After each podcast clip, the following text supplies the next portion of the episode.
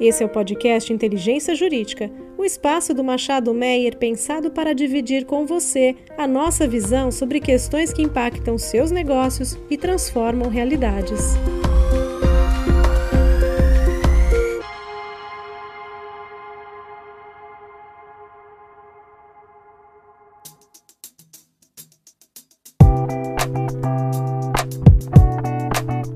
Olá, ouvintes, bem-vindos e bem-vindas a mais uma edição do nosso podcast Inteligência Jurídica, Boletim Tributário do Machado Meyer. Eu sou Bruna Marrara e estou hoje aqui com o Rodrigo Taraia, nosso associado, e a Fernanda Safreire, nossa sócia do Departamento Tributário, para discutir com vocês as novidades da última quinzena. Olá, Bruna. Olá, Rodrigo. É um prazer estar aqui com vocês hoje em mais um episódio do podcast Inteligência Jurídica. Olá, Bruna. Olá, Fernanda. Sempre um prazer.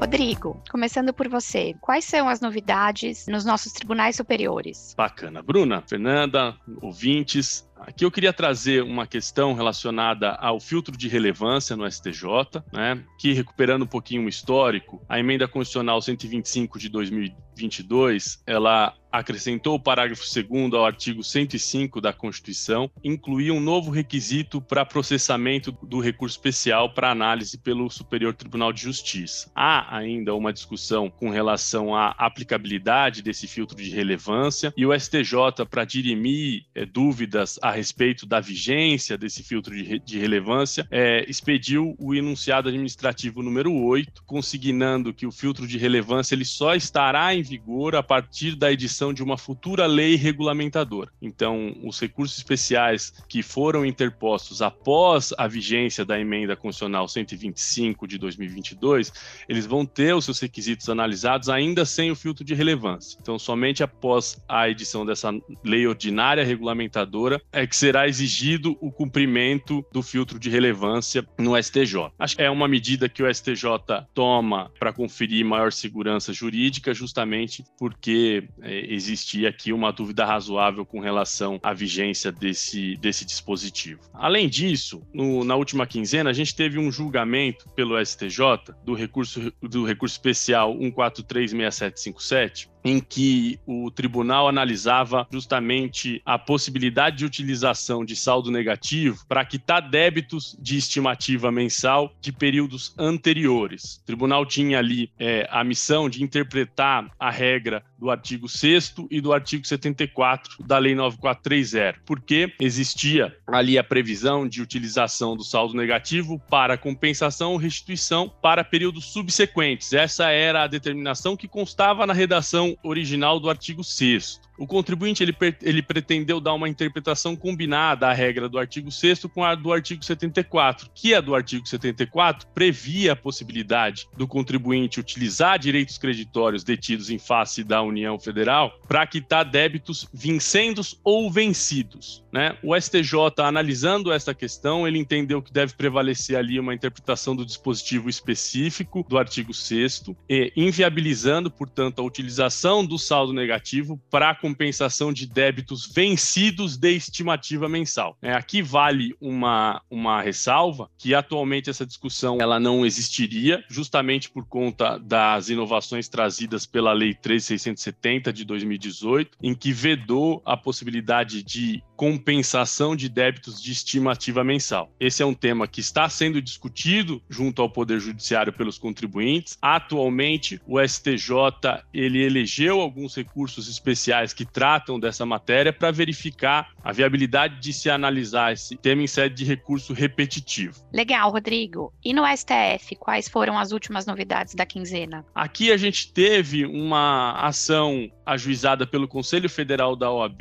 viu, Bruna? A DPF é, 1023, que foi distribuída ao ministro Dias Toffoli. E aqui o objetivo dessa DPF era justamente provocar o Supremo Tribunal Federal a respeito da interpretação que deve ser dada ao artigo 16, parágrafo 3 da Lei de Execuções Fiscais, a LEF. Isso porque o Superior Tribunal de Justiça vem adotando o entendimento de que compensação não seria uma matéria passível de ser arguída como matéria de defesa em embargos à execução fiscal. Então, aqui a gente tem a possibilidade de uma reavaliação jurídica a respeito dessa matéria pelo próprio Supremo, à luz da interpretação dos princípios constitucionais da ampla defesa, do contraditório e do próprio direito de acesso ao Poder Judiciário. Obrigada, Taraia. Fernanda, o que você tem de novo para dividir com a gente com relação aos aspectos estaduais de ICMS? Então, Bruna, eu queria trazer aqui para vocês, no que se refere à legislação, né, primeiro, a, a edição de três atos normativos pelos estados de Santa Catarina, Bahia e Pernambuco. Né? De Santa Catarina é o ato de mesa 34, Bahia a portaria 142, em Pernambuco decreto 53791, todos tratando da concessão de crédito outorgado de CMS aos produtores e distribuidores de etanol hidratado combustível, é, que na essência é um benefício fiscal concedido, né, no âmbito do CONFAS pelo convênio ICMS 116 de 2022. Lembrando que o convênio ICMS é, 116 de 2022 ele decorre uh, da emenda constitucional 123 também de 2022. Um outro tema que eu gostaria de trazer em termos de legislação é a publicação pelo Estado de São Paulo. Eu queria trazer o decreto legislativo 252 uh, que veio a manifestar concordância com a implementação de um convênio 137 de 2022. Lembrando que o convênio 137 de 2022 ele veio convalidar as operações praticadas entre 1 e 20 de julho de 2022 do convênio ICMS 24. O convênio ICMS 24, para aqueles que não se lembram, ele acabou trazendo alteração no convênio ICMS 101 de, 2000, ah, de, de 1997. Esse convênio é aquele que concede isenção de ICMS nas operações com equipamentos e componentes para aproveitamento de energia solar. Né? O convênio uh, 24 de 2022, ele alterou no inciso 3, 9 e 10 da cláusula primeira a NCM de alguns produtos ali listados para fins de concessão de isenção. Falando um pouco de benefício fiscal, eu queria agora entrar em soluções de consultas editadas pelo Estado de São Paulo eu gostaria de trazer aqui a primeira solução de consulta, que é a solução 25784, que é uma solução de consulta aonde se discute sobre a possibilidade de apropriação de crédito de ICMS por contribuintes localizados no estado de São Paulo, em razão do recebimento de mercadorias uh, sujeitas a benefício fiscal do estado de origem. Apesar dessa, dessa solução de consulta do estado de São Paulo uh, trazer um entendimento né, de validade aqui da lei complementar 160 e do convênio 190, ou seja, da possibilidade de apropriação de crédito de benefícios fiscais convalidados, ele veio trazer aqui uma informação importante de não aceitação de um benefício específico, né, aqui em especial do estado uh, do Mato Grosso, numa interpretação de que não foi possível atestar ainda no Portal Nacional de Transparência Tributária o registro e o depósito relativo a esse benefício fiscal. Então, é mais uma vez o Estado de São Paulo deixando de forma clara a necessidade de que esses benefícios, para que sejam né, passíveis de apropriação de crédito no Estado de São Paulo, estejam aí a, a, sendo objeto de registro e depósito é, no Portal de Transparência Tributária.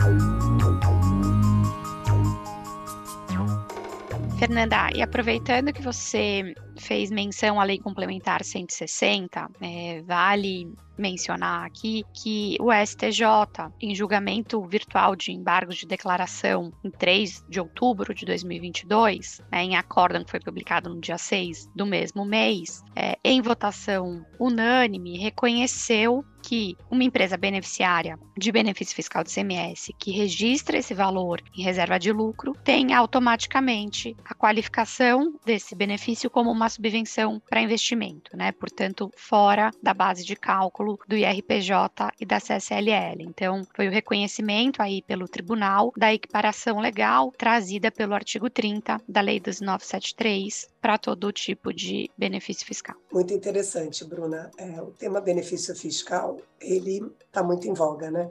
É, muitos achavam que com a publicação da Lei Complementar 160, nós teríamos aqui uma finalização dessa matéria, muito pelo contrário, né? Cada dia nós temos uma novidade sobre esse tema. Bom, e por fim, eu gostaria só de trazer também uma resposta à consulta, que é a 26614, do Estado de São Paulo, que trata da inaplicabilidade da substituição tributárias em operações interestaduais de venda hora. A situação era é, um contribuinte localizado em São Paulo, identificado nessa estrutura de venda à ordem como primeiro adquirente, né, a mercadoria ela não transitava pelo Estado de São Paulo porque é, esse contribuinte realizava uma venda subsequente para outra pessoa jurídica localizada fora do Estado de São Paulo. E nessa situação o vendedor também estava, o vendedor original também estava fora do Estado de São Paulo. Ah, o Estado de São Paulo se manifestou no sentido de que nessa transação o remetente ou até mesmo o adquirente original não precisaria recolher o ICMS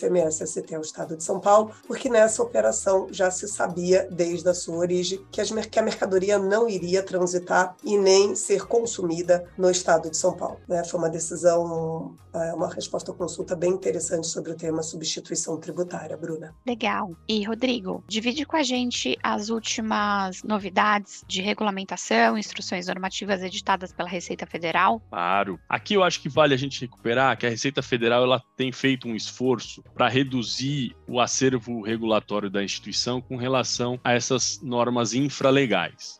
Né? Aqui a gente pode citar a Instrução Normativa 1911 de 2019, que consolidou as questões relacionadas a PIS e COFINS, e agora, nessa última quinzena, foi editada, foi publicada a Instrução Normativa 2110, de 19 de outubro de 2022, em que ela consolida e atualiza as normas gerais de tributação de contribuições previdenciárias. Aqui vale chamar a atenção ao fato de que a instrução normativa ela contempla algumas questões que vinham sendo discutidas no judiciário pelos contribuintes e que foram consolidadas. Né? E eu chamo aqui a atenção a previsão de exclusão da base de cálculo dos valores pagos a título de auxílio alimentação, desde que pago em dinheiro, vale transporte, aviso prévio indenizado, remuneração paga nos 15 primeiros dias que precedem o auxílio por incapacidade temporária e, em especial, o salário maternidade, que foi objeto do tema 72 de repercussão geral, que transitou em julgado em 2 de junho de 2021. Legal, Rodrigo, obrigada. E acho que eu queria aproveitar também para mencionar que em 31 31 de outubro de 2022, a Receita Federal editou a instrução normativa número 2114, é, que regulamenta a aplicação do Programa Emergencial de Retomada do Setor de Eventos, né, o, o PERSE. Foi um programa aí instituído por uma lei de 3 de maio de 2021. E acho que dois pontos que eu gostaria de chamar a atenção aqui, que a Receita Federal esclareceu que no seu entendimento as receitas beneficiadas são apenas aquelas relacionadas às atividades de eventos que, que são indicadas, né, na, na lei. Então,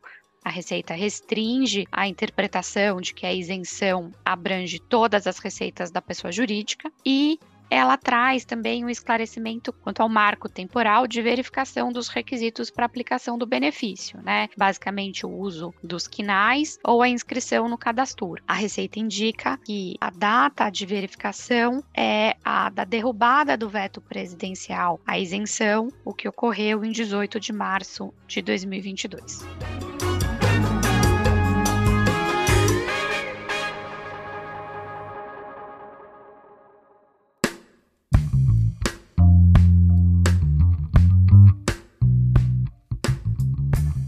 Bom, ouvintes, com isso encerramos mais uma edição do nosso boletim tributário do podcast Inteligência Jurídica do Machado Meyer. Espero que vocês todos tenham gostado bastante. Obrigada, Bruna e Rodrigo. Foi um prazer dividir esse episódio com vocês. Também agradeço, Bruna, Fernanda e a todas e todos os ouvintes.